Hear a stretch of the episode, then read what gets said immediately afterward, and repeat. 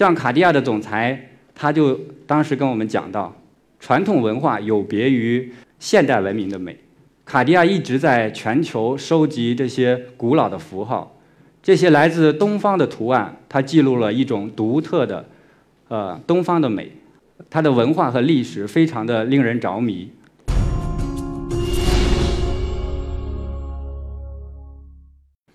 有些事情呢，总结起来可能只有一句话，但是做起来真的是非常的复杂。比如做公益，“扶危济困”四个字，展开来就有很多的故事。我是一名公益人，所在的组织中国妇女发展基金会，专注于女性公益项目的扶持和发展。二零一五年的时候，我们手头上有一些传统的手工艺，像土族的盘绣。彝族的彝绣，我们就在想如何把这些产品打一个包，以一个项目的形式把它推出去。我们在给项目起名字的时候，我们的团队讨论了很多的方案，像有这个贫困妈妈的自白、留守妇女，比如妈妈的手工艺。最后呢，我们把它叫做“妈妈制造”，因为妈妈的称呼非常的亲切，每个人可能。都有这种情节，妈妈做的衣服，妈妈做的饭，都有不可替代的一种回忆跟感情在里面。而制作这些非遗手工艺的这些老阿妈们也都是妈妈，像这些呃盘绣啊、呃衣绣，以及像这些扎染，流传了千古百年的这种古老的技艺，就是由妈妈传给女儿，然后再由女儿传给女儿，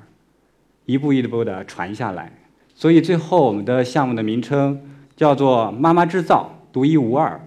呃，这个项目呢，主要是捐赠者捐赠一定的金额就可以获得一份公益的礼物，在母亲节把它送给自己的母亲或者呃孩子的母亲。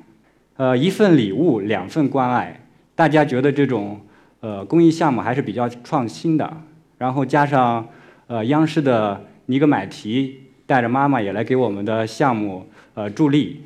最后我们两周的时间，大概筹得了近四十万元，近一万人能够参与到活动当中，帮助了贫困妇女五十多位。二零一五年呢，也是公益界比较值得纪念的一个年份，呃，因为那个时候腾讯发起了第一届的九九公益日的活动，妈妈制造因为在母亲节的时候我们做的这个。项目积累了一定的经验，呃，很多网友给我们反馈，他们觉得手工艺产品是他们最喜爱的。九九公益日的项目名称，我们把它叫做“山村妈妈的逆袭”。整个活动上线之后，我们最终筹得了一百一十多万元，帮助了一百位贫困老阿妈。呃，几次的这种活动下来呢，我们觉得这种公益的模式大家是非常认可的，然后对。非遗手工艺也是非常热爱的，所以呢，我们就想把妈妈制造这个项目如何把它变成一个呃可持续发展的、能够长期的项目。因为呢，制作这些手工艺产品的这些呃制作者都是一些贫困妇女，她们不仅是生产者，同时呢又是非遗的传承人。呃，我们把这些东西归拢起来，找一些设计师，能够把它设计成网友比较喜欢的这些呃手工艺产品。张兆达是中国的服装设计师，也是一位油画艺术家。他的油画跟中国的非物质文化遗产的这个扎染特别的类似，都有这种飘逸啊、随性的感觉。所以我就通过朋友联系到他，当时我到了他的工作室里边去拜访他。跟他讲，我们妈妈知道这个项目是如何帮助这些老阿妈的，我们是呃怎么保护这种非物质文化遗产的传统手工艺。他当时跟我讲，他说你跟我嗯介绍这个项目，我就觉得让我想起了当时我们小的时候家里特别穷，呃我的母亲就在给我缝缝补补我的衣服啊袜子。她说我一定要帮你这个忙，我愿意作为你们妈妈制造项目的呃设计师。所以我就赶快的联系了云南省的妇联，呃，云南省妇联给我们推荐了中国的非物质文化遗产扎染之乡大理州城。我们跟张老师一起去到了这个大。理，我们在那里住了很多天，我们一起走访入户，到了很多家，我们看了很多的扎染的这种呃博物馆，包括呃一些户里边老阿妈做的一些纹样，张老师大概看了有五万多份儿吧。像大屏幕上的这个左边的是这个传统的纹样，呃右边的就是我们经过调研之后，张老师设计了大概二十多款的这种扎染的围巾的图样。大家看到右边的这一块就是，呃，其实它的它是融入了这种时尚的设计，而且还没有破坏这种呃原始的这种纹样。扎染它可以扎成这种圆形的，也可以扎成呃其他的像小星星啊、小小月亮这种形状。虽然很多人都会扎染，但是像这种图案的这种扎染，也不是说每一个扎染人都能够做出来的。所以我们就开始拿到这这些图案之后，到周生村里找这些能够制作的老阿妈。我们找来找去，终于在村边找到了一位姓杨的姑娘，杨春燕。杨春燕跟呃其他的这个年轻人一样，经常去到外边去打工去。几年下来呢，也没赚多少钱，然后就回到家里了。因为她跟她的孩子、跟老人也一年也见不上几面。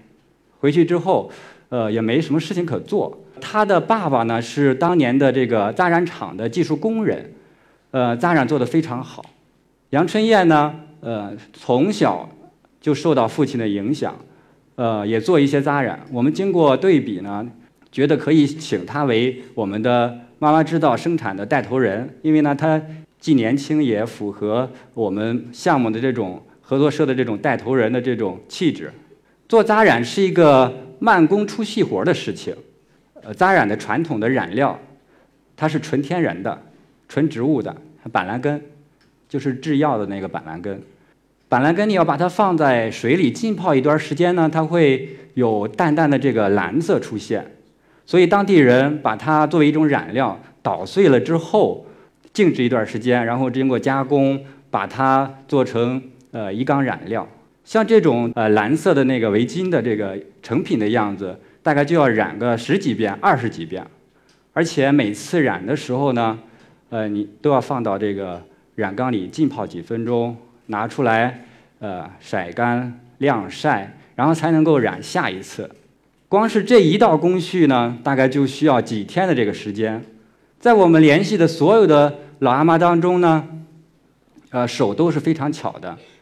但是呢，很多人由于很长时间没有去做过扎染了，呃，难免手有一些生疏了。所以针对这种情况，我们派专人，呃，又开了这个培训班，对赶不上进度的这些老阿妈们，呃，我们又进行辅导。呃，为了把这个扎染的流程做好，然后我们又请杨春燕对这个扎染进行了梳理，从扎染第一步的绘画、描图、制版、刷土、手扎。到最后的清洗、晒干、熨平作为成品，所以整个的这个流程做了清楚的规定，呃，标准化的流程呢，便于我们呃管理生产，同时它也系统的记录了整个的扎染文化，呃，方便后人学习和传承。我们在其他的手工艺当中也运用了这种方法，除了生产观念的改变和技能的提升以外。我想，我们遇到最大的困难，可能就是来源于信心。刚才说的这个扎染的这个项目是二零一七年的九九公益日的活动，我们设计的这个呃围巾，在项目一上线的时候，两天的时间嘛，就有三千多条订单。整个九九公益日期间，我们收到了八千多条围巾的订单，而且截止到现在呢，就是扎染围巾这个项目，我们收到了两万多条订单，每一条订单。都代表着老阿妈的一份劳动所得，技术特别熟练的老阿妈，一个月的这个收入可能比儿女出去打工赚的还要多。这不仅给老阿妈一些信心，同时也给我们了一定的信心。老阿妈们一开始，他们只是跟做农闲活似的，呃，没有固定的时间。最后呢，我们的订单来了之后，越来越多，呃，他们的生产的积极性。就高涨了起来，我们整个的产能也就上去了。我们一开始是请杨春燕，只是作为简单的这种生产外包的这种方式跟他合作，但是后来我们的规模越来越大，我们就有了更好的这种更成熟的这种想法。呃，我们要建立妈妈制造合作社，通过这个合作社给他们一些呃资金的支持，我们请呃设计师进行辅导，然后呢还有一些订单的统筹等等，呃来进行规范化的管理。后来我们又做了蜡染、盘绣、剪纸等等手工艺。呃，非遗手工艺的共同的这个特点呢，就是精细和费时。比如呃贵州的蜡染。成年女子的一件上衣，大概就需要一个人大概要绣八个月的时间。光是这个袖子上的一个叫龙头鱼尾纹，光描的话就要描一周的这个时间。而且你看它这个图案上边，它是有无数条的呃细小的笔画来组成的。我当时看过他们呃做的时候的这个笔尖的样子，大概有两像素那么宽吧。呃，民间的手工艺品有别于现代的这些工艺品，基本上没有给这些手艺人留下任何犯错的空间。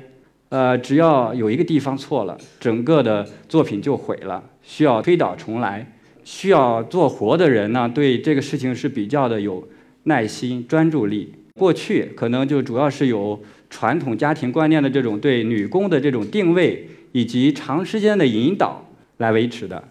就像现在的这个社会里边，我想只能是这种制作者的对这种工艺的热爱，以及通过制作呃所获获得的这种回报以及成就感来维持。坦白讲，做妈妈制造这件事情呢，是真的是挺挺复杂，特别累。我们也遇到了很多的这些呃好玩的事情，呃，就比如我们在土族的老阿妈家里边。看到了有她桌子上有一些土族盘绣的这种制品，我们同行的有一位女士就特别喜欢，想买回家去，但是老阿妈怎么都不卖。呃，后来我们了解到这是呃老阿妈给自己的女儿做的这些呃嫁妆，因为根据当地的习俗，每一件都是有讲究的，每一件都不能少。老阿妈跟几个老姐妹其实做了很久才完成的。二零一七年我们做了。盘绣、呃藏绣等合作社，我们通过这种方式，在全国各地八个省吧，我们建立了十八个合作社。呃，我们请一些设计师，呃，大概设计了二十五款这种手工艺产品，比较受到大家的这种欢迎。为了帮助这些老阿妈把工艺产品我们卖好，我们想了很多的方法。呃，然后我们找重金属的乐队。夜叉乐队，我们跟老阿妈一起拍摄 MV，啊，跟他们呃线上线下的推广，然后我们请到中国著名的模特马艳丽来给我们的呃围巾做代言、做广告。然后在二零一七年，呃，中国有嘻哈最火的时候，呃，我们请嘻哈歌手给我们的项目编舞、写歌，最后我们做成 MV，在线上线下的推广。我们从一开始的腾讯公益的渠道义卖，慢慢的拓展到了唯品会啊，像四库啊、企业优品等等。另外，现在越来越多的企业也开始定制我们的工艺产品，我们的围巾呀，还有一些其他的工艺产品，在中国的国际时装周上也是多次的亮相。呃，不止在国内，然后我们也把妈妈制造带到国际的舞台。妈妈制造的公益海报，呃，多次在呃纽约时代广场亮相。然后我们也是结合呃我们的女性国际论坛，呃，在国际上做一些展览。记得当时在欧洲，像卡地亚的全球总裁，还有伯爵的 COO，都对我们的妈妈制造的项目给给予了高度的评价。